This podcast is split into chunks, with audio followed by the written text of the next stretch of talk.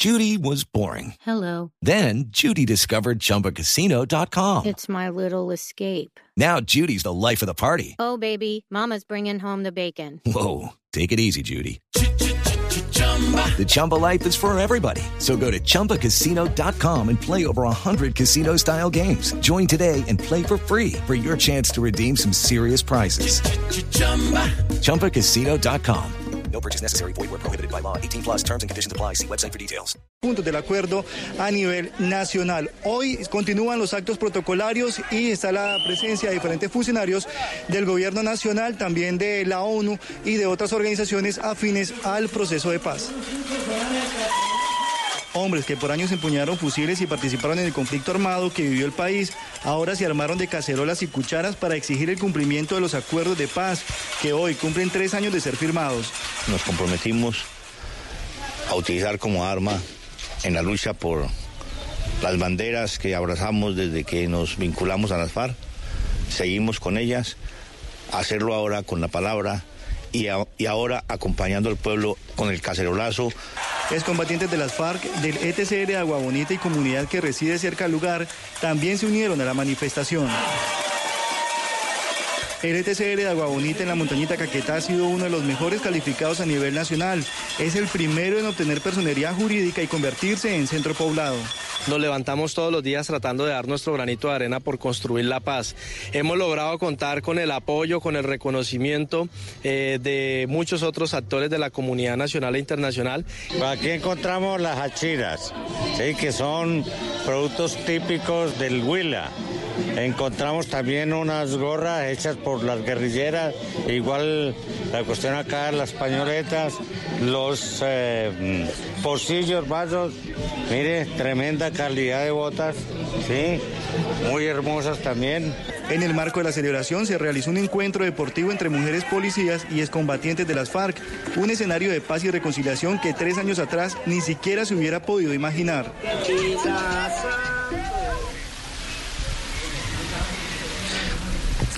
Me encuentro en este momento en la biblioteca Alfonso Cano. En este punto pues hay eh, conectividad y por eso estamos acá en directo. Y en otro sector del espacio territorial de Agua Bonita pues se encuentran los diferentes delegados de este evento, de esta celebración de los tres años de la firma del acuerdo de paz. Esta zona es una zona de las más hermosas debido a que hizo parte de un festival de grafitis que hace pocos días se llevó a cabo acá en Agua Bonita, en la montañita Caquetá. Y de esa manera cada una de las fachadas de las viviendas fueron pintadas con diferentes eh, grafitis murales de artistas de todo el país. Continúa la celebración por la firma histórica de estos acuerdos de paz hace tres años y ya tendremos eh, más información. Desde Agua Bonita, en la montañita en el norte de Caquetá, Andrés Cardoso, Noticias Caracol.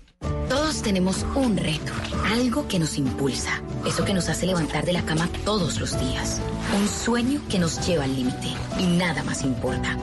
No importa el dolor, ni la frustración, no importa el tiempo. Un reto que es a la vez nuestro combustible y nuestra obsesión. Porque nada se consigue de la noche a la mañana. Este es mi reto. ¿Cuál es el tuyo?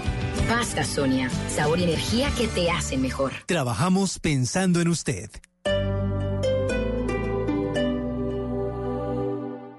El Teatro Mayor Julio Mario Santo Domingo presenta al Donedin Consort del Reino Unido interpretando El Mesías de Händel con la participación del coro de la Ópera de Colombia, 7 y 8 de diciembre. Compre ya sus entradas a través de primera fila o en taquillas del teatro. Armonía, grandes conciertos Sura. Apoya a Bancolombia y Caracol Televisión. Invita a Blue Radio y Alcaldía de Bogotá. Más información www.teatromayor.org. Código PULEB IXF 805.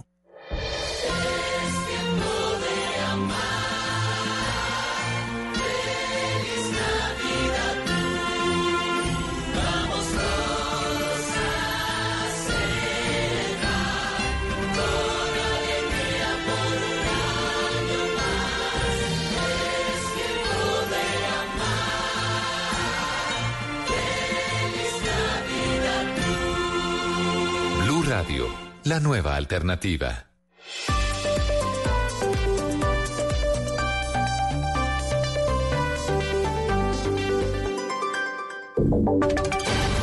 Voces y sonidos de Colombia y el mundo en Blue Radio y bluradio.com, porque la verdad es de todos. Dos de la tarde, cuatro minutos. Soy Miguel Garzón y estas son las noticias a esta hora aquí en Blue Radio. Mucha atención porque se conoció un nuevo parte de salud de Dylan Cruz, el joven que fue agredido, que resultó herido en un procedimiento del SMAT ayer en el centro de Bogotá. ¿Qué dicen los médicos a esta hora? María Camila Castro, buenas tardes. Miguel, buenas tardes. El segundo comunicado del Hospital San Ignacio sobre el estado de salud de Dylan Cruz repite que pasó la noche estable y así se ha mantenido durante el curso de la mañana, por lo cual mantiene el tratamiento instaurado. Además, informan que el Distrito Capital ha designado una alta funcionaria de la administración y a su equipo para acompañar a la familia de manera permanente. En este momento, a las afueras del Hospital San Ignacio hay cerca de 100 personas en un acto de silencio alrededor de un corazón que hicieron con flores blancas y velas y carteles en contra de la violencia que se generó ayer contra Dylan. Gracias, Mara pero también hubo un pronunciamiento por parte de la familia de Dylan, ¿cierto? ¿O hay un comunicado que entregó, si no estoy mal, la hermana. ¿Qué es lo que dice? ¿Qué pasó? Sí, Miguel, mire, la hermana de Dylan dice que como familia de Dylan quieren agradecer a todos el apoyo que han recibido, las oraciones por su recuperación y todo lo que cada persona ha hecho para ayudar. Y quieren informar que Dylan sigue luchando, aunque todavía está muy grave. Mara Camila, y en este momento, uh, ¿qué está ocurriendo allí en el, en el Hospital San Ignacio? Tengo entendido que temprano hubo una rechifla, al parecer, contra equipos de prensa. ¿Qué fue lo que pasó? Sí, mire, cerca de las 12 de la tarde, 11 de la mañana, más o menos, eh, personas comenzaron a gritarle a miembros de la prensa que salieran de acá del hospital, que este era un acto simbólico que estaban realizando. Y en este momento, como les contaba, están alrededor de 100 personas sentadas en silencio alrededor del corazón que hicieron con flores blancas, amarillas, moradas y velas, sentadas en un acto de silencio en contra de lo que le sucedió a Dylan Cruz. Bueno, María Camila, pues seguiremos muy atentos al estado de salud de Dylan. Eh, la alcaldía de Bogotá mantiene a, acompañamiento constante por parte de altos funcionarios de la alcaldía allí. Eh, el, el alcalde Peñalosa ordenó este acompañamiento. La Secretaría de Educación, la secretaria de Educación Claudia Puentes se encuentra allí haciendo este acompañamiento con su familia. Pero a esta hora también hay marchas, hay una masiva protesta en la calle 19 con cuarta, que es el sitio en donde cayó herido Dylan. Julio César Uchima se encuentra allí. Buenas tardes, Julio César. Un grupo de jóvenes hoy en Bogotá se dieron cita para recordar a Dylan Mauricio Cruz Medina, el joven que hoy se debate entre la vida y la muerte en el Hospital San Ignacio. Con un minuto de silencio recordaron y pidieron por la salud de este jovencito de tan solo 18 años de edad. El evento al que asistieron bastantes jóvenes en la capital eh, del país terminó con la frase No más ESMAD.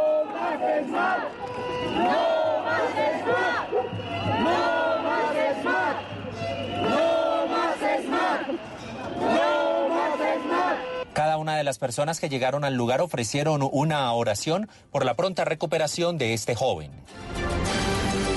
Julio, gracias. Dos de la tarde, siete minutos, dos de la tarde, ocho minutos ya. Pues precisamente hoy, uh, temprano, antes del mediodía, el alcalde Peñalosa estuvo con los altos mandos de la policía, dieron una rueda de prensa en, eh, en la MEVOC, en el centro de, en la dirección de la policía de Bogotá, y allí pues dijeron, entre otras cosas, que esta es una tragedia que enluta a dos familias, tanto la familia de Dylan como la familia del uniformado del policía, del cual todavía no conocemos su identidad, de, que, que, que fue la persona, la encargada o el que disparó este proyectil y que pues desafortunadamente hirió a Dylan.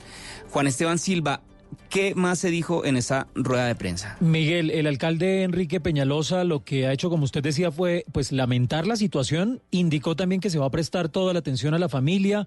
Ha dicho además que se adelantan ya las investigaciones que permitan aclarar lo ocurrido. De hecho, Miguel, el alcalde señala que fueron tres gestores de convivencia de la Secretaría de Seguridad, también personal de la Cruz Roja, y a ellos les dio la instrucción pues para que se brinde todo el apoyo a la familia. Pero Precisamente desde la policía y también la alcaldía lamentaron el hecho. La información con Angie Camacho. El propio alcalde de Bogotá, Enrique Peñalosa, y el comandante de la Policía Metropolitana lamentaron los hechos en donde resultó herido este joven estudiante. Señalaron que de ninguna manera se trató de un ataque directo y mucho menos un acto premeditado. Argumentaron que la lesión se da en medio del calor de una protesta y aseguraron que ya se aperturó una investigación interna para determinar qué fue lo que ocurrió. Ese policía me dice dentro de su drama, hasta aquí me llegó mi vida, hasta aquí mi familia, hasta aquí mi profesión, hasta aquí todo lo que él ha proyectado y lo que ha construido. Pues lógico que yo no puedo levantar a Dylan de, de allí, de esa cama donde está en este momento, o de esa sala de cuidados intensivos. Según el comandante de la policía, no se le puede endilgar toda la responsabilidad a los uniformados e incluso lanzó una propuesta, aunque dijo podría parecer irresponsable. Es que si ustedes no estuvieran, aquí no hubiese pasado nada. Equivocados. Es del otro lado, de los que están creando el caos, de los que quieren perturbar, de los que quieren que exista el malestar. A ellos los que tenemos que cuestionar. Y vuelvo y les repito, podemos hacer el ejercicio. No saquemos la policía del servicio y miremos las consecuencias. Entre tanto, el alcalde Enrique Peñalosa lamentó lo sucedido y entregó el balance de las pérdidas económicas hasta este momento para Bogotá. Solamente en costos públicos podemos estar acercándonos a los 40 mil millones de pesos de impuestos de los ciudadanos que en vez de ir a construir, construir colegios o a mejorar la salud o a hacer parques, tienen que irse a Finalmente, Blue Radio conoció que las autoridades alistan la deportación de cerca de 45 ciudadanos venezolanos que habrían sido sorprendidos cometiendo desmanes en medio de las protestas. Pues es que Miguel, llevamos tres días de cacerolazo. Por ejemplo, la jornada de ayer 23 de noviembre terminó precisamente de manera pacífica con cacerolazos registrados en varias zonas de Bogotá. Muchos usuarios reportando en redes sociales a Blue Radio en, eh, por ejemplo, Usaquén, Chapinero, San Cristóbal, Uzme, Bosa, Kennedy, Fontibón, Engativá. De hecho, Miguel, yo estuve el viernes allí en la Plaza de Bolívar y lo que vimos fue jóvenes en cacerolazo. Luego, alrededor de las cuatro y media de la tarde, llega el SMAT, dispersa en cuestión de 10 o 15 segundos a todas las personas que estaban allí y, por supuesto, los enfrentamientos en los alrededores de la Plaza de Bolívar, ah, muy cerca a la Cancillería también, muy cerca a la Catedral Primada, pero también, Miguel, en el norte. Es que no solamente ha sido en el centro, en la calle 146 con Sexta, donde está recordemos, ubicado el conjunto del presidente Iván Duque, también hubo cacerolazo. También se presentó en la calle 60 con séptima en el Parque de los Hippies, también en la carrera 51 con calle 68. Digamos que no ha sido solamente un tema del centro de la ciudad, sino que las, eh, los cacerolazos y esta jornada de protestas pues se ha regado por toda la ciudad. Toda Bogotá. Y es que es como eh, el cacerolazo, digamos que es la manera doméstica de mm, poder protestar eh, en este o de poder apoyar este paro nacional. Recuerde que la noche del jueves, las casas, los conjuntos, las ventanas de los edificios se volvieron eh, la, la tarima desde donde sonaban las cacerolas. Toda la gente salía a apoyar desde sus ventanas haciendo sonar pues los utensilios y allí no había necesidad de estar en la calle, digamos que no había necesidad de aguantar frío. Allí estaban todas las personas apoyando este paro nacional. De hecho, Miguel, hay pronunciamiento en este momento del procurador Fernando Carrillo. Abro comillas, yo hubiera querido que el gobierno convocara al diálogo social de manera inmediata. Recordemos, esa es la propuesta, Miguel, que le hizo al gobierno, una gran mesa de conversación social o de diálogo social donde participaran líderes sociales y líderes políticos. Sigo leyendo lo que dice el procurador.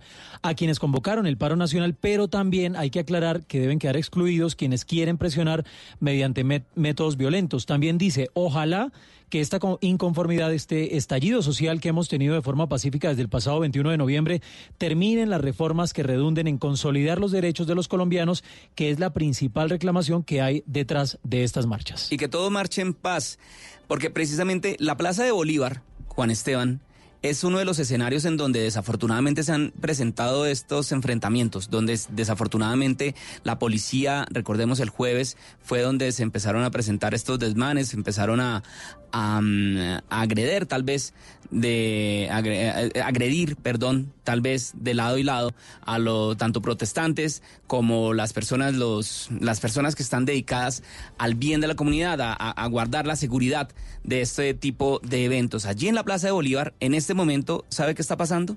Nada Afortunadamente no está pasando nada, volvió a la normalidad la Plaza de Bolívar. Sin embargo, las personas que son, que, que digamos que mantienen allí, los habituales de ese sector histórico del centro de la ciudad de Bogotá, temen que en cualquier momento estas protestas se vuelvan a presentar. Allí se encuentra Carlos Barragán.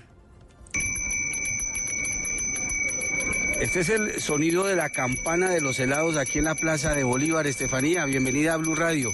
¿Cómo le ha ido el día, en las ventas el día de hoy? Regular, regular. ¿Mucho temor en la gente?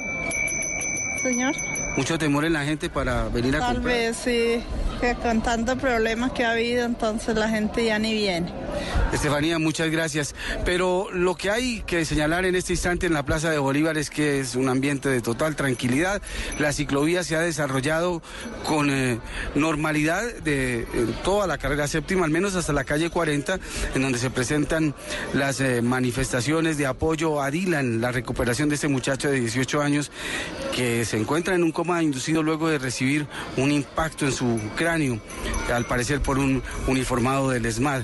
Pero volviendo a la situación de la Plaza de Bolívar, hay que indicar que los turistas han venido en mucha menor proporción de lo que lo hacen un domingo usualmente, pero sin embargo están llegando. No es para nada agradable lo que encuentran, un palacio arzobispal, una catedral y un Congreso de la República, lo mismo que una alcaldía con eh, telas para cubrir de cualquier tipo de vandalismo, mucho graffiti, mucho mensaje contra el presidente Iván Duque que pues realmente para los turistas no resulta muy agradable, piden mucha explicación de lo que está sucediendo. Dos de la tarde, 15 minutos, pero también vamos a otro punto de la ciudad de Bogotá. Vamos puntualmente con Uriel Rodríguez, que se encuentra en este momento en, el, en Chapinero. Es uno de los sectores, Miguel, en Bogotá, donde también los cacerolazos pues se han tomado gran fuerza, digamos ayer en la calle 60 con séptima, el Parque de los Hippies, para que los oyentes de afuera de Bogotá tengan una idea, esto es Chapinero. Mire, Chapinero va cerca, más o menos desde la calle 40 hasta la calle 100, es la localidad de Chapinero, más o menos, y entre la, no sé, carrera quinta hasta la carrera 14, que 14, es la, la avenida sí, Caracas. Esto en la ciudad de Bogotá. Recuerde que esta zona es muy universitaria. En esta zona se encuentran la Universidad eh, Javeriana, la Universidad eh, Distrital, eh, la Universidad Católica, está la Piloto. Bueno, es una zona muy universitaria y recordemos que aquí en esta zona, en la séptima con 40, eh, se encuentra la Universidad Distrital, que fueron las primeras marchas de estudiantes que se presentaron en Bogotá ya hace unas semanas. Y muy cerca de Chapinero, aunque no sea Chapinero, Miguel, está la Universidad Javeriana y está el, el Hospital San Ignacio, que es a donde fue trasladado este joven que fue herido en la calle 19 con cuarta, Dylan, con gases lacrimógenos. Pero vamos a Chapinero, allí está un periodista de Blue Radio, Uriel Rodríguez, con los plantones que han sido programados para hoy. Uriel. Juan Esteban, eh, Miguel, muy buenas tardes. Sí, señor, mire, hemos hecho un recorrido por algunas calles de Chapinero donde hemos visto cosas particulares. Muchas personas con camisetas blancas, aún con sus cacerolas y se utilizan también incluso hasta botellas, eh, cucharas, varios elementos. Muy, eh, digamos, muy tranquilo el asunto hasta este momento eh, en la localidad de Chapinero. Ya bien lo mencionaba María Camila Castro, quien se encontraba en el punto de la Universidad Javeriana, en, el Hospital San Ignacio, donde se están congregando las personas en apoyo a Dylan Cruz y a enviarle toda la fuerza para que se recupere. Pero quiero leerle un, un mensaje que llega en este momento de la Secretaría de Movilidad del Centro de Gestión de Tránsito, quienes ellos reportan eh, algunas movilizaciones, pues más que movilizaciones, algunos uh, plantones, por ejemplo, en el Colegio Ricaurte, que recordemos es el lugar en el que estudiaba el joven Dylan Cruz. Dicen que hay una movilización que se desplaza, pues ya, ya también, como le decía Julio César Uchima, hacia la carrera cuarta con calle 19, también en el Hospital San Ignacio, Transmilenio. Hablemos un poco de Transmilenio, de cómo está. Dicen que debido al plantón que se genera sobre la carrera séptima con calle 42, los servicios duales y zonales toman el siguiente desvío. Por ejemplo, para los servicios que van sobre la séptima hacia el norte, deben tomar la calle 39 al occidente hasta la avenida Caracas al norte hasta la calle 45 y retoman al oriente hasta la carrera séptima. Eh, la ciclovía ha suspendido el flujo de los usuarios de bicicleta del corredor de la séptima entre las calles 39 a la calle 42 y eh, desde la Policía Metropolitana, desde la Metropolitana de Bogotá, dice que no se retirarán los dispositivos de acompañamiento por motivos de seguridad. Esto en caso de que se generen algunos, algunas situaciones que necesiten, obviamente, eh, que esté la policía, que, haga presencia la autoridad, la fuerza pública. Es muy tranquilo el ambiente a esta hora en Bogotá y quiero comentarle también, hay un plantón que se está llamando para esta tarde en la localidad de Bosa, en el sur de Bogotá, esto en el sector del Porvenir, estaban convocando a las 4 y 30 de la, de la tarde un plantón allí para que lleven faroles, que lleven velas y lo hacen con el mensaje de no más miedo. Dicen, Bosa en pie de lucha, el paro se mantiene en este que sería el cuarto día de paro nacional. Miguel, Juan Esteban. Gracias, Uriel. Dos de la tarde, 20 minutos. Toda Bogotá. Uno de los sectores más afectados en los últimos días fue también la zona norte de la ciudad. Allí la autopista norte, el portal norte estuvo cerrado en los últimos días también varias horas afectando a muchas personas que se tienen que transportar por ahí diariamente. Recordemos el caso de muchas personas, de las personas que trabajan en el norte y que viven en el sur de la ciudad y que tuvieron que hacer recorridos de kilómetros para poder llegar, para poder regresar a sus hogares el día viernes, sobre todo el día que se decretó el toque de queda en la ciudad de Bogotá. Allí también hubo disturbios en algún momento, hubo bloqueos, en las últimas horas ha habido cacerolazos, pero ¿cómo se encuentra en este momento el norte de la ciudad? Diana Camacho, buenas tardes. Decenas de vehículos se movilizaron durante la mañana por la autopista norte. A pesar de los trancones, esto es señal de que los ciudadanos hoy volvieron a sus actividades cotidianas. Sí, pensé que no iba a poder trabajar hoy domingo, pero gloria a Dios sí hubo buen transporte. Y toda la ruta perfecta. Está perfecta, sí, señora. Los comerciantes y habitantes del sector han retomado sus actividades, sin embargo, muchos aún están a la expectativa de cómo transcurran las próximas horas. Han bajado bastante, ¿sí? Porque pues la gente no ha salido porque les da miedo por las manifestaciones. El día de hoy se ve un poco normal, sí, ha salido bastante pueblo.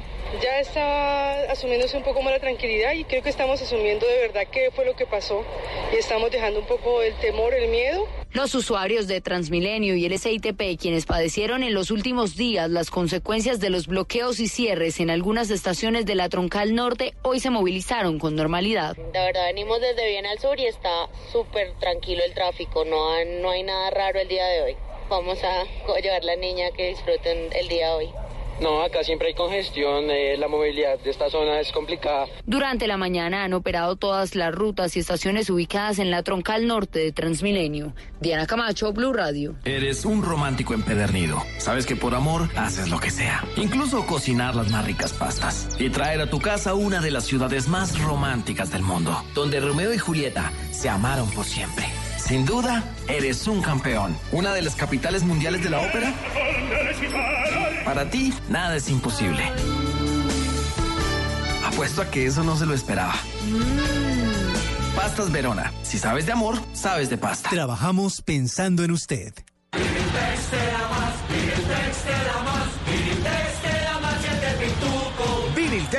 Más razones para expresar tus emociones.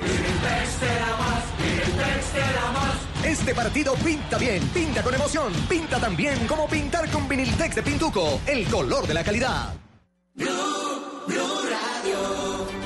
12 de la tarde, 22 minutos, al cumplirse tres años de la firma del acuerdo de paz entre el Estado colombiano y la entonces guerrilla de las FARC, la misión de verificación de paz de Naciones Unidas ha invitado a los colombianos a que se mantengan los esfuerzos para que la paz sea sostenible. Señala el comunicado, hoy cuando se conmemora el tercer aniversario de la firma del acuerdo final, la misión de verificación de la ONU encomia al pueblo de Colombia a perseverar en los esfuerzos necesarios para que la paz sea sostenible, cierro comillas. Precisamente cuando se cumplen esos tres años de la firma del acuerdo con las FARC y el país continúa con grandes desafíos frente a la violencia nacional, ¿cómo ha sido este proceso? Nos cuenta Estefanía Montaño. Un día como hoy, hace tres años, Timo León Jiménez, alias Timochenko, máximo comandante de las FARC, y el presidente Juan Manuel Santos firmaron hoy el acuerdo final para la terminación del conflicto. Después de que la primera versión del acuerdo de paz firmado en Cartagena el 26 de septiembre del 2016 fuera derrotada y permitiera la victoria del referendo del no el 2 de agosto del mismo año, yo los convoqué a que decidieran si respaldaban o no el acuerdo para la terminación del conflicto con las FARC. Y la mayoría, así sea por un estrechísimo margen, ha dicho que no. Se renegociaron por tres meses más los acuerdos que tomaron en consideración las objeciones de los opositores.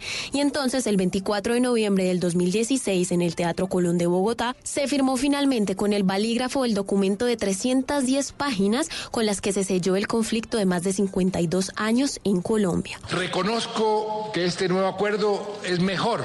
E introdujimos importantes y numerosos cambios y modificaciones sustanciales a los textos antiguos. Hoy, en medio de la celebración del tercer aniversario, el senador Roy Barreras hizo una invitación. En este tercer aniversario, la invitación es a levantar la bandera de la implementación de ese acuerdo, a desarrollar esa hoja de ruta que hará de Colombia una sociedad más justa y equitativa. Pastor Alape, miembro del partido de la FARC, también se refirió a la fecha desde Agua Bonita, Caquetá. Dando un mensaje potente desde este espacio territorial de Agua Bonita de que la paz es el camino y que la guerra es un tema del pasado. Aunque han ocurrido avances en el desarrollo de la convivencia y la reconciliación, el acuerdo hoy está viviendo su momento más difícil por cuenta de casos de corrupción y violación a los contratos de la paz. El más sonado a nivel nacional e internacional, la fallida extradición de Jesús Santrich. Estefanía, gracias. Completo recuento de lo que fue, de lo que ha sucedido en los últimos tres años después de la firma del acuerdo del Teatro Colón. Vamos ahora con noticias nacionales, con noticias de interés nacional a las 2 de la tarde, 25 minutos. Las autoridades en Cúcuta continúan investigando el caso de un bebé de cuatro meses de nacido que falleció en los últimos días, al parecer por desnutrición, en el hospital de la capital norte santanderiana. Los detalles los tiene Angie Telles. Buenas tardes. Según se conoció, el menor estaba a cargo de una persona en el municipio de Tibú y una vez presentó complicaciones. Su madre lo trasladó hacia Cúcuta con dificultades respiratorias y desnutrición. A pesar de los esfuerzos médicos que se hicieron en el Hospital Universitario Erasmo Meos, el bebé falleció. Gregoria Martínez, jefe administrativa del hospital. El niño ingresa en muy malas condiciones, venía remitido de Tibú. Eh, la señora no lo traía en ambulancia, solo lo traía en sus manos, desnutrido, con lesiones de piel, con signos de nutrición, de deshidratación, en la cual se le presta la atención inicial de urgencias. Eh, se pide hacer la atención, el niño fallece. Las autoridades aún buscan esclarecer plenamente cuál fue la causa de la muerte del menor y los responsables del hecho. Dos de la tarde, 26 minutos. Angie, gracias. Y el Consejo Regional Indígena del Cauca está denunciando un nuevo ataque contra la Guardia en el municipio de Páez. Al parecer, dos presuntos delincuentes que pretendían cometer un secuestro, también integrantes de la Guardia Indígena, lo impidieron. Víctor Tavares con la información. De acuerdo con Hermes Pete, el consejero mayor del Consejo Regional Indígena del Cauca, el hecho se presentó en el resguardo de Coetando, en la vereda La Florida del municipio de Paez. Al parecer, dos hombres pretendían cometer un secuestro cuando fueron sorprendidos por la guardia. Los supuestos secuestradores atacaron con disparos a los guardias, pero por fortuna ninguno resultó lesionado. Eh, la Guardia Indígena en uno de los puntos de control pues se encuentra en donde pues intentan disparar a la guardia, pero una de las armas no funciona, la guardia reacciona y salen huyendo. Y había ahí una persona capturada y es materia de, investigación para saber de a qué pertenece o de dónde esa persona. A esta hora continúa la búsqueda del otro presunto secuestrador. Entre tanto, el capturado será sometido a la justicia indígena. La policía, por su parte, indicó que ya trabaja para intentar esclarecer lo sucedido. 2 de la tarde, 27 minutos. Vamos ahora con noticias de Antioquia porque se cumplieron los 30 días que dio la Corte Suprema para descongestionar las celdas de paso en la ciudad de Medellín. Una orden que no se cumplió. Por el contrario, hay más de 2.000 presos, una cifra mayor a la de hace un mes. Los detalles, Valentina Herrera.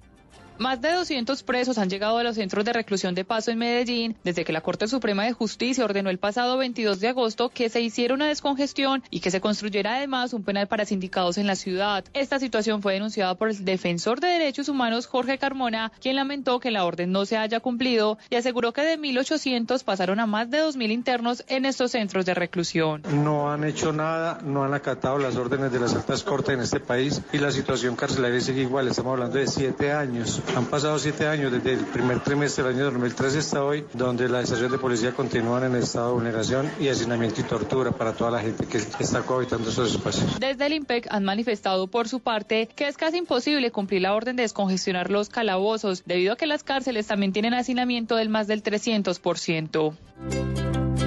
¿Qué es ser mamá? Ser mamá es enseñar. Es ser el centro, el comienzo y el final de la familia es hacer cada momento especial. Es unir las generaciones y pasar el legado. Tal como hace mucho tiempo, ella te lo pasó a ti. Super Arepa. La harina para hacer arepas de las super mamás. Trabajamos pensando en usted. La tarde, 29 minutos. Ya venimos con el fútbol aquí en Blue Radio, pero primero vamos a hablar de noticias internacionales porque las protestas no se dan solamente en Colombia ni en América Latina. La, una de las primeras que se han presentado en el mundo fueron las de Hong Kong y allí precisamente hoy se están adelantando elecciones. Estefanía Montaño, buenas tardes. Pues Miguel, mire, la participación en las elecciones de hoy en Hong Kong superó el 70% según la Comisión Electoral, confirmando una movilización récord de los electores en estos comicios locales tras lo que usted acaba de decir, seis meses de protestas en la ex colonia británica. También le cuento que una filial del grupo Samsung aceptó pagar 75 millones de dólares en virtud de un acuerdo judicial con Estados Unidos para saldar una investigación sobre sobornos millonarios a funcionarios de la petrolera brasileña Petrobras. Y la última que le quiero contar, al presidente de Chile, Sebastián Piñera, anunció que enviará al Congreso un proyecto de ley para que militares protejan la infraestructura pública sin la necesidad de decretar estado de emergencia ante una posible eh, ante una, ante una policía debilitada por la crisis social que golpea al país, porque pues en Chile también continúan las marchas. Sí, señora, también. Y eh, allá también ha, habido muertos, en Bolivia ha habido muertos. Esperamos que Colombia no sea ese el escenario porque ha afectado muchos, muchos sectores, inclusive el del fútbol, Juan Esteban, ¿cierto? Sí, señores, que hoy hay fútbol. En pocos minutos ya inicia la transmisión, ya está aquí Juan Pablo Tibaquirá. Pues se trata de Santa Fe y Deportivo Cali, Miguel. Sí, ese partido, tienen que ganar, cualquiera de los dos se van a pelear. Pero ese partido iba a ser jugado ayer en la ciudad de Bogotá, en el estadio El Campín. Pero a raíz de la situación de orden público que se vivió jueves, viernes, la alcaldía decidió que no se prestaba el estadio para que se jugara ayer y se corrió para hoy. También acuérdese que el viernes jugaba Rafael Nadal, eh, perdón, eh, Roger Federer acá en la ciudad de Bogotá, en el Movistar Arena. Y ese partido también tuvo que ser aplazado desafortunadamente para las personas que tenían boleta, que querían ver un partido de exhibición de buen tenis, no se pudo realizar. Entonces, pues el partido entre Santa Fe y el Deportivo Cali ya se va a jugar a partir de las 3 de la tarde y ya van a comenzar a la transmisión nuestros compañeros del equipo deportivo de Blue Radio. Ya sea aquí Juan Pablo Tibaquira, por ahí está Sebastián Vargas, llega todo el equipo para la transmisión de este partido que seguramente va a definir uno de los finalistas del fútbol colombiano. Dos de la tarde, 31 minutos. Hasta acá esta actualización de noticias, la ampliación de toda esta información en blurradio.com. Quédense con el fútbol. Todos tenemos un reto, algo que nos impulsa, eso que nos hace levantar de la cama todos los días, un sueño que nos lleva al límite y nada más importa. No importa el dolor, ni la frustración, no importa el tiempo. Un reto que es a la vez nuestro combustible y nuestra obsesión. Porque nada se consigue de la noche a la mañana. Este es mi reto. ¿Cuál es el tuyo? Pasta Sonia. Sabor y energía que te hacen mejor. Trabajamos pensando en usted.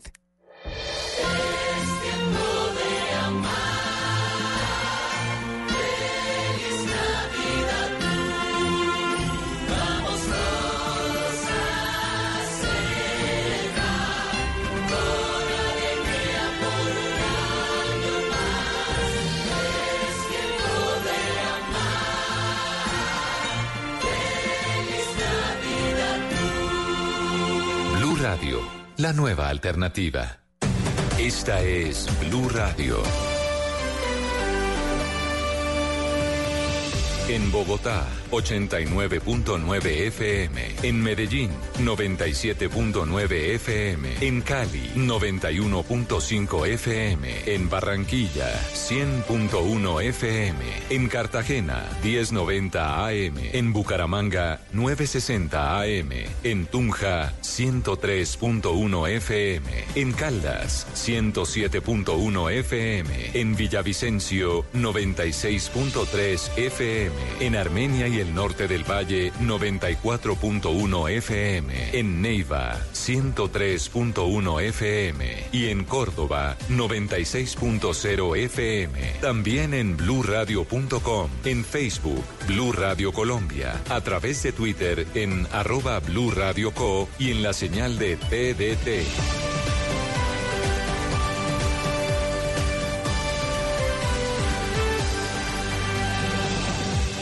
Radio, la nueva alternativa. ¿Quién ganará este campeonato? No, yo no. A los jugadores. Yo no. Yo no tengo nada que ¿Quién ver. es el mejor técnico en la historia de Colombia? Hay hombres grandes del fútbol colombiano como el caso de Hernán El Bolillo ¿Qué Gómez. hizo un periodista en una rueda de prensa donde no querían contestar? Mostró resiliencia. ¿Qué hacer con la pregunta que tiene la respuesta, la respuesta de la pregunta del que preguntó la pregunta con la respuesta? En su pregunta-respuesta está su respuesta. Estas y más preguntas y respuestas este fin de semana, este domingo, en busca de la estrella. Desde las 4 y 30 de la tarde, Junior Cúcuta, después Nacional Tolima. Estas y más respuestas, futboleras en Blue Radio, la nueva alternativa.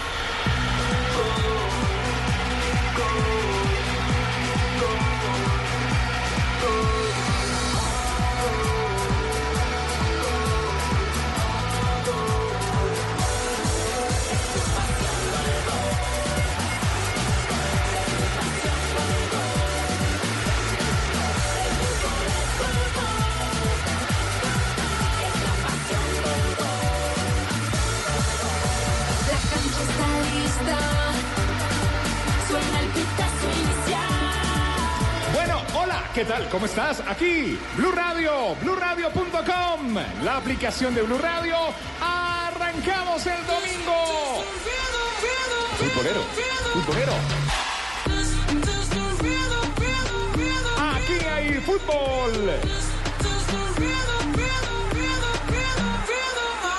Toda la noche rompemos. Al otro día volvemos.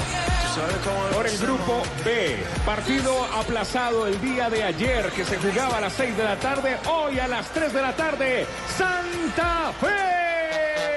Santa Fe, Santa Fe, Santa Fe. Oh, oh, oh. El no, el León. El León sí.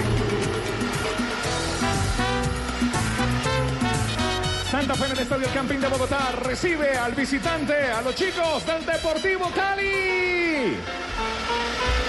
Chicos de jóvenes. No de chicos, porque son muy grandes.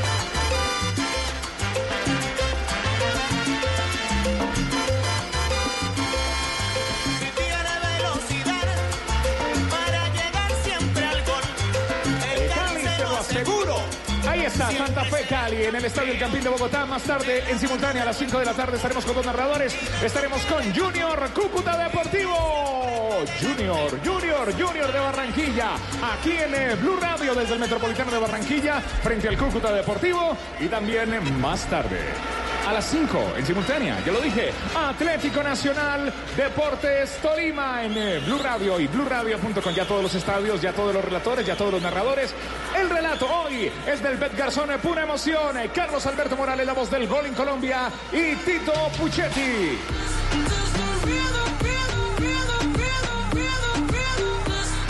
Ya estamos listos con el profe Castel, ya estamos listos, preparados en esta tarde futbolera con JJ Osorio, Fabito Poveda.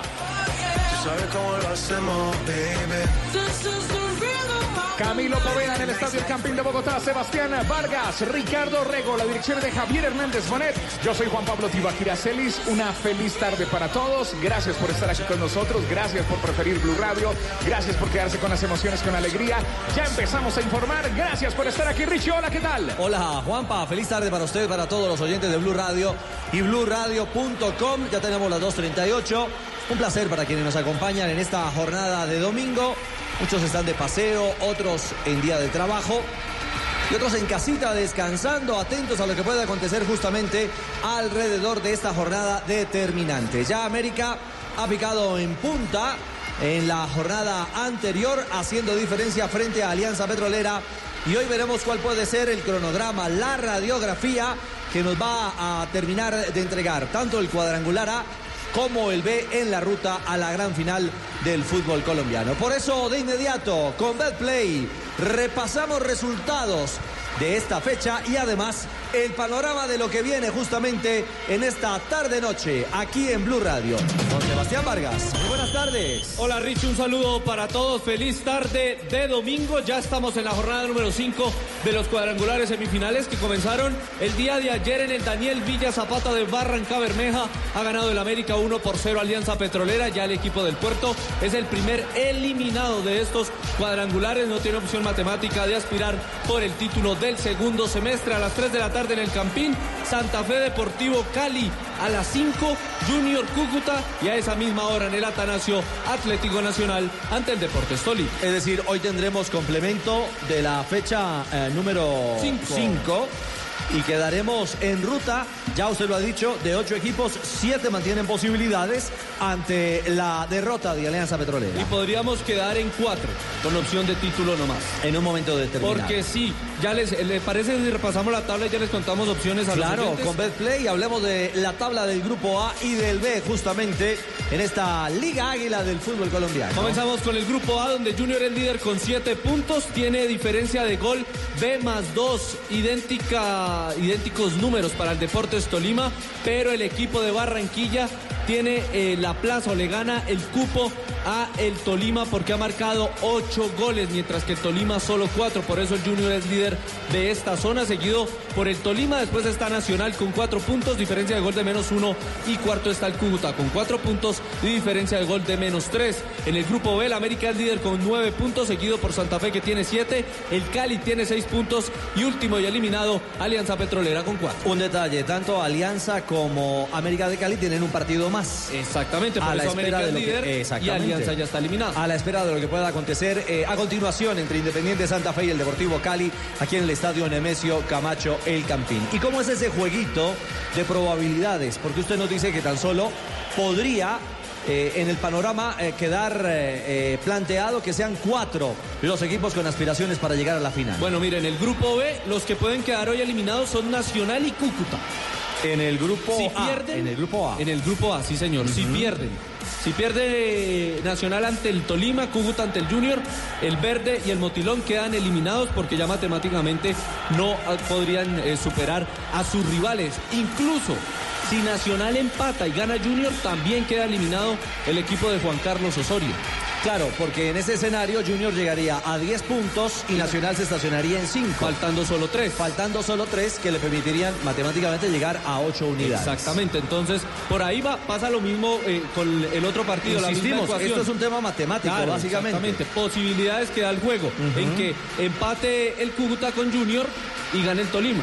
Va a pasar lo mismo, el Tolima va a llegar a 10 puntos, el, el Cúcuta va a llegar a 5 y ya matemáticamente no le da. Y otro detalle, si Nacional gana y Cúcuta gana, se pone muy bueno porque todos quedan con 7 puntos, faltando una sola jornada en el grupo A. Exactamente. Y, y la opción del B es que si gana Santa Fe, elimina al Deportivo Cali. Automáticamente. ¿no? Automáticamente. Deja automática fuera, automáticamente afuera al Deportivo Cali. Así que el Cali eh, requiere sumar hoy en el Campín para seguir con posibilidades. 2.42, don Juanpa, lo escuchamos. Estamos en Blue Radio, vivimos esta fecha 5 de los cuadrangulares semifinales del fútbol colombiano. Este es Blue Radio, BlueRadio.com, 2 de la tarde, 42 minutos con Café Águila Roja. El mejor café.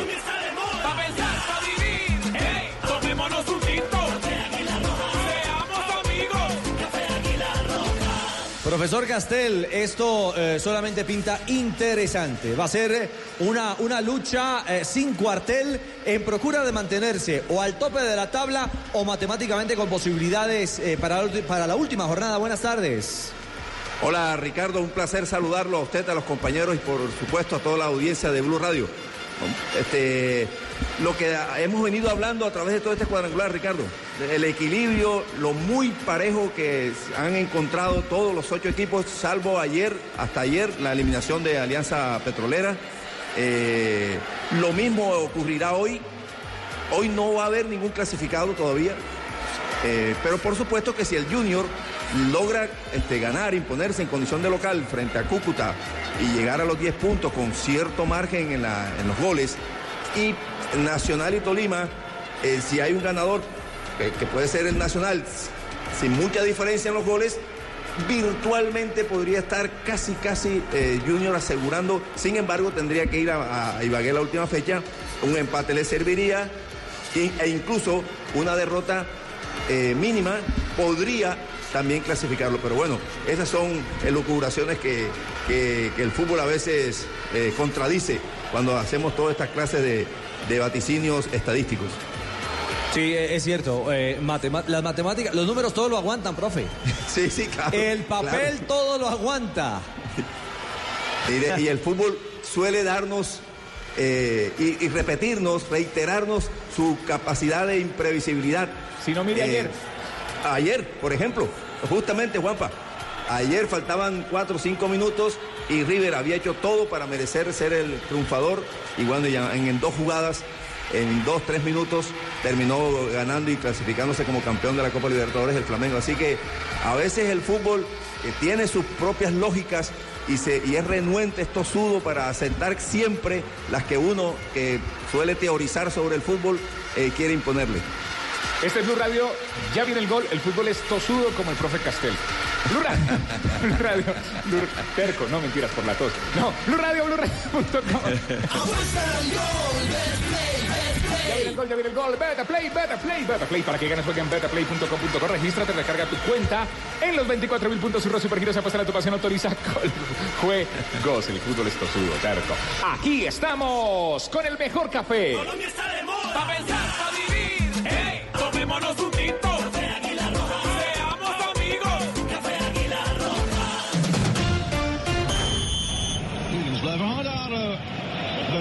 En bij Groningen voorin. Torstra. Dit zou Feyenoord nog kunnen uitspelen met z'n drieën. Berghuis met Sinisterra, die zou moeten hebben. Sinisterra op pad af, Sinisterra op pad af. En hij passeert hem en brengt Feyenoord aan de leiding. Sí, como lo relatan en Holanda, Sinisterra, el jugador colombiano, el hombre de selección Colombia, se reportó con gol. En la jornada número 14 de la Eredivisie, como se llama la Liga Holandesa de Fútbol, que es liderada por el Ajax con 38 puntos, pues hoy el Feyenoord como visitante ha igualado uno por uno ante el Groningen. El único gol del equipo visitante lo ha marcado el colombiano de 20 años, Luis Sinisterra, Luis Fernando Sinisterra Lucumí, que nació hace 20 años en Santander de Quilichao y marca su segundo gol con la camiseta de este equipo en la presente ¿En temporada. qué idioma estaba narrando e- ese gol? Yo creo que en holandés, ¿no? En, en- en lo poco que sabemos de holandés, creo que es el popular flamenco. Bueno, Sinisterra, el hombre gol, el ex once Caldas, celebrando hoy en suelo holandés. Torstra. Zou Feyenoord nog kunnen uitspelen met z'n drieën. Berghuis met Sinisterra, die zou moeten hebben. Sinisterra op pad af, Sinisterra op pad af. En hij passeert hem en brengt Feyenoord aan de leiding. 2 de la tarde, 47 minutos, todos los estadios, todos los protagonistas, el fútbol de Colombia y el mundo está aquí en Blue Radio. Lo Juanpa. lindo del fútbol es que transforma Sí. vidas, por eso Bancolombia, el banco oficial de la selección Colombia, apoya las fundaciones de la red Gol y Paz. Ban Colombia. Llega Colombia Codere y para darte la bienvenida te regala un bono de 80 mil pesos. Entra en codere.com.co, regístrate y juega en la casa de apuestas más bacana del mundo. Autoriza con juegos. ¡Codere! Ah, Hay eh, un tema que eh, al que le echamos al que le echamos muela eh, esta semana rematando semana en Blog Deportivo y tenía que ver con el tiempo efectivo de juego eh, de los diferentes equipos y, partidos de la tercera y cuarta fecha Bueno, y en general de las cuatro jornadas de esta fase de cuadrangulares. Al final de cuentas, usted de Seba se, se ha dedicado a hacer el cómputo muy juicioso. ¿Cuál es el partido o el equipo de más alto eh, nivel y rendimiento en tiempo efectivo jugado real? Se lo pregunto, ¿usted cuál cree? ¿A Tebaquirá, al profe y a Pepe? De los ocho, ¿cuál cree que es el que más tiempo ha jugado en estas cuatro jornadas que se sumaron? A ver, Pepe. Nacional. Eh, Nacional dice. Nacional. Nacional, Tolima. Tolima. Profe, El Cali, puede ser. el Deportivo Cali. Y yo le apunto al Junior de Barranquilla. Pues hay un ganador. ¿Ah, sí? Sí, la reina es Pepe, es el Tolima. 55.5% es el rendimiento más alto del tiempo de juego de los ocho equipos. Lo tiene el 55. Deportes Tolima con 55. Y ese es el, ¿Quién es la primera ese es el, ese es el rango. No, virreina, virreina. La Ah, virreina. primero virreina. No, la virreina no, no tiene cupo. Es el Ah, no Cúcuta tiene- Deportivo. Ah, bueno. 54.8. Ajá. Eh, la primera princesa, Alianza Petrolera, 51.8. Después de la primera princesa, segunda princesa, viene eh, el eh, Junior. Usted le sigue toda la locura a Sí, Tibaquirá, sí, ¿no? sí, es que me hay aquí. 51.6 es la segunda princesa el Junior de Barranquilla en el cuarto. La tercera princesa Atlético Nacional con 51.1% de tiempo de juego. El sexto lugar es para el Cali, 49.9%. O sea que juega el sexto en tiempo efectivo real. Con el séptimo, Santa Fe, 49.3% y créalo, el América es el eh, equipo que menos tiempo juega. 48.5%. Bueno, o los partidos donde ha estado el América de Cali. Sí, porque esta es una no sumatoria es- que se hace no únicamente. No solo por un equipo, sino por el partido de, de ese equipo. Pero esa es la tendencia para los partidos de, entre De los América. cuatro o que ha primeros, enfrentado de las América. cuatro primeras jornadas. De las Aunque cuatro, ayer sí. no creo que haya cambiado mucho el partido. No, incluso creo de que América. aumentó. Creo que Yo aumentó. creo que aumentó y sigue bajando el en América. ese, en ese octavo, en ese octavo lugar. Bueno, eh, profe, seguimos rezando porque el fútbol eh, nos regale más tiempo en las canchas de Colombia. O los equipos. Sí, sí. Y, y ahí tienen que ver todos los actores de- del fútbol profesional, desde la dirigencia, pasando por la comisión arbitral, los árbitros, los técnicos, los jugadores, para tratar de este, sacarle provecho al tiempo, que son 90, y por lo menos se busca que, eh, creo que en Europa, en Inglaterra, no sé si Sebastián me, me desmiente, está entre el 60 y 65% de, de porcentaje de, tiempo que, que- que- que utilizan. Aquí todavía está en el 50%. Yo creo que valdría la pena hacer un gran esfuerzo por el espectáculo, por el juego, por todos, eh, aumentar ese porcentaje.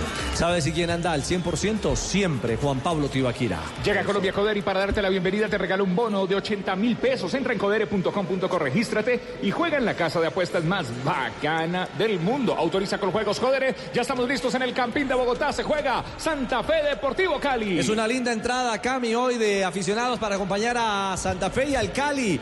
Hola, aquí en el Campín, buenas tardes. Hola Richie, buenas tardes para usted y para todos los oyentes. Aproximadamente 10 mil espectadores, pero aún siguen entrando. Nos dicen que por la 30 eh, hacia de sur a norte hay un pequeño trancón, por eso no han llegado los 14 mil asistentes que, de las boletas que se han vendido por parte de Independiente Santa Fe. Esperamos, esperamos que la gente llegue sin ninguna dificultad, que no haya ninguna complicación para la movilidad en esta jornada dominical, para poder disfrutar del fútbol como esperamos, hombre, que eh, la gente, eh, obviamente, tenemos y tienen todo el derecho a reclamar, a protestar, pero ojalá, primero en paz y segundo, sin eh, estropear ni congestionar la movilidad en la capital del país, ni del transporte público, ni tampoco de los vehículos eh, que circulan eh, por la ciudad de Bogotá. Partido importante y entre comillas para la historia, Richie. Se va a hacer la prueba del VAR hoy en el Campín. Ah, Gustavo. Murillo, Ajá. el árbitro del Chocó, junto a otros dos árbitros, son los que van a estar en eh, la cabina a las afueras del estadio. eh, teniendo una simulación real del VAR en Colombia. Es decir, para claridad de nuestros oyentes, hoy no opera el VAR en el Santa Fe Cali de manera en el oficial. resultado no va a incidir el VAR. Sí. Pero van a tomar imágenes y van a seguir la secuencia del partido por si se presenta alguna polémica, empezarse ellos a empapar y poder tener una situación real, un simulacro real Pero a ver, de lo que sé. Una, inquietud. Si hay supuestamente una mano en el área Sí. y Nicolás Gallo no la, no la percibe o no la aprecia en línea, ahí nos, ya, ya. El juego continúa. El juego continúa. No va a haber nada. El árbitro Gallo no tiene nada que ver ni va a tener comunicación con el VAR ni nada. Es simplemente que va a estar encabezada por Gustavo Murillo eh, la prueba, pero va a ser solo en que me pareció mano, mírela, pero no tiene que ver nada con el cuarteto de hoy en el campo. Es decir, va a ser eh, un arbitraje eh, en paralelo, un equipo B. Exactamente. Alrededor de lo que va a acontecer entre Santa Fe y Deportivo Pero no Cali. va a pitar penales, no va a tener nada que ver en el resultado final, ni van a llamar a, a Gallo a decirle hubo fuera de lugar o hubo mano, hubo... no, nada. En esta vez no. Dentro de ocho días sí. Cuando comienza, o se supone que está programada el partido de ida de la gran final del fútbol colombiano. Ese día sí podemos tener y se va a eh, poder utilizar el sistema de arbitraje deportivo. Claro. ¿A usted le gusta el café Águila Roja? Bastante. Y con un rosconcito sabe rico, Sí. Un café Águila Roja antes de hablar de ¿Con formaciones. Un café y un de par de Santa roscones ustedes. Sí, Muy bien, claro. Café Águila Roja para todos. Pep también quiere roscón. Sí, claro. Muy bien. Colombia está de moda. Pa' pensar, pa' vivir. ¡Ey! Tomémonos un tinto. Seamos amigos. Café Águila Roja. ¿Cómo va Independiente Santa Fe, el equipo que dirige Harold Rivera? Esta tarde aquí en el Campín, eh, Cami. En la portería, número 22, Leandro Castellanos. En defensa, número 4, Carlos Arboleda. Con el 2, Fainer Torijano. Número 3 para Nicolás Hernández. Y con el número 28, Edwin Herrera. En el medio campo, Daniel Giraldo, número 18. Andrés Pérez con el número 5. John Velázquez, número 31. Fabián Zambuesa con el número 23. Y Michael Balanta con el número 27. El único delantero, número 7, Jefferson Duque. Bueno, están por salir los equipos ya al terreno de juego, profesor Castel. Balanta regresa, regresa el goleador Cardenal. De memoria sale el, el 11 del equipo santafereño en los últimos 15 partidos, salvo alguna emergencia, alguna eventualidad física o algo, ya este, Rivera encontró el funcionamiento y encontró los 11 titulares. Ya de memoria uno lo sabe, Arboleda, Torrijano, Hernández Herrera, Giraldo Pérez, Balanta Velázquez, Zambuesa y Duque, que realmente no es el único delantero, es el único punta, porque Balanta es delantero por la derecha, Zambuesa es un delantero volante por izquierda y Velázquez que ha, hecho crecer futbolísticamente el último cuarto de cancha Santa Fe, es un jugador media punta, casi un segundo delantero al lado de Duque. Apuesta en Luquia por tu equipo favorito y luqueate. Regístrate hoy en www.luquia.co y duplicaremos tu primer depósito hasta 50 mil pesos. Luqueate ya con Luquia. Autoriza con juegos. ¡Luqueate! El relato del Pet Garzón, pura emoción. Sale el Cali, lo estaba cogiendo la noche, Camilo, al equipo azucarero. Supremamente raro, Richie, porque desde la ubicación donde estoy solo salía Santa Fe y preguntábamos, ¿pero qué pasó con el Cali?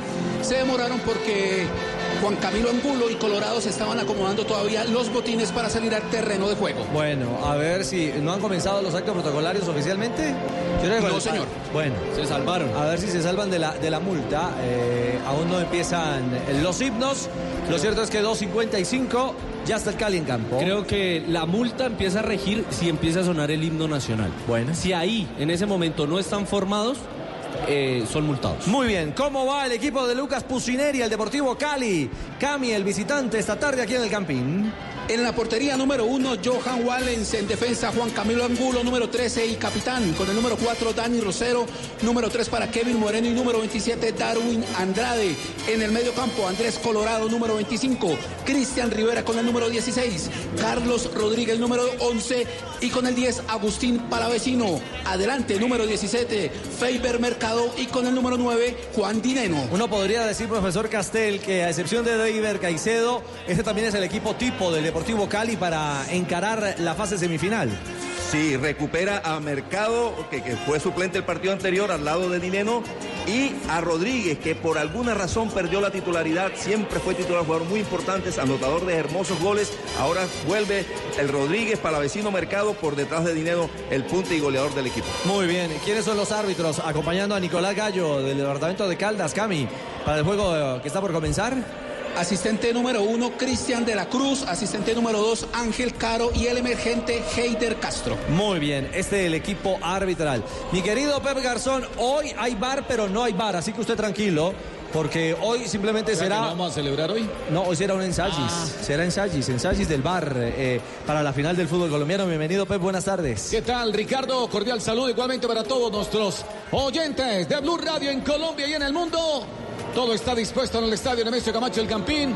Estamos en la ceremonia protocolar para el juego independiente Santa Fe Deportivo Cali. Partido decisivo, le metió presión el América con la victoria ayer frente a Alianza Petrolera. Nos tomamos un tinto, somos amigos, Capta Aguilar. Pa' pensar, pa' vivir. Hey, tomémonos un tinto.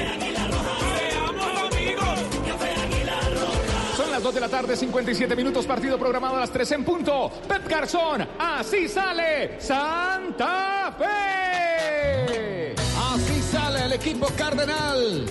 El del técnico Harold Rivera con Leandro Castellanos, Carlos Arboleda, Fainer Torijano, Nicolás Hernández, Edwin Herrera, Andrés Pérez, Daniel Giraldo, John Velázquez, Fabián Zambuesa, Michael Balanta y Jefferson Duque, el goleador del equipo cardenal. Ahí están los 11 de Santa Fe y el Deportivo Cali, el visitante, los azucareros, el de Pachito El Che, Deportivo Cali.